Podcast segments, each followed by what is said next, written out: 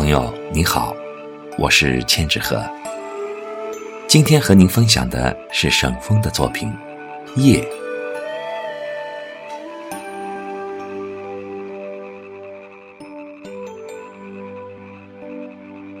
太阳与人间的最后一抹微笑消失了，出窍的灵魂游荡一天，回家了。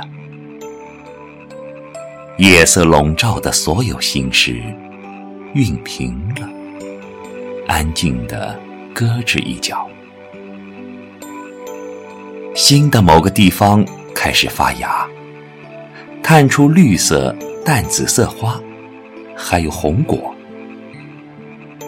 原来，现实与诗意只是一个转身的距离。喜欢把心。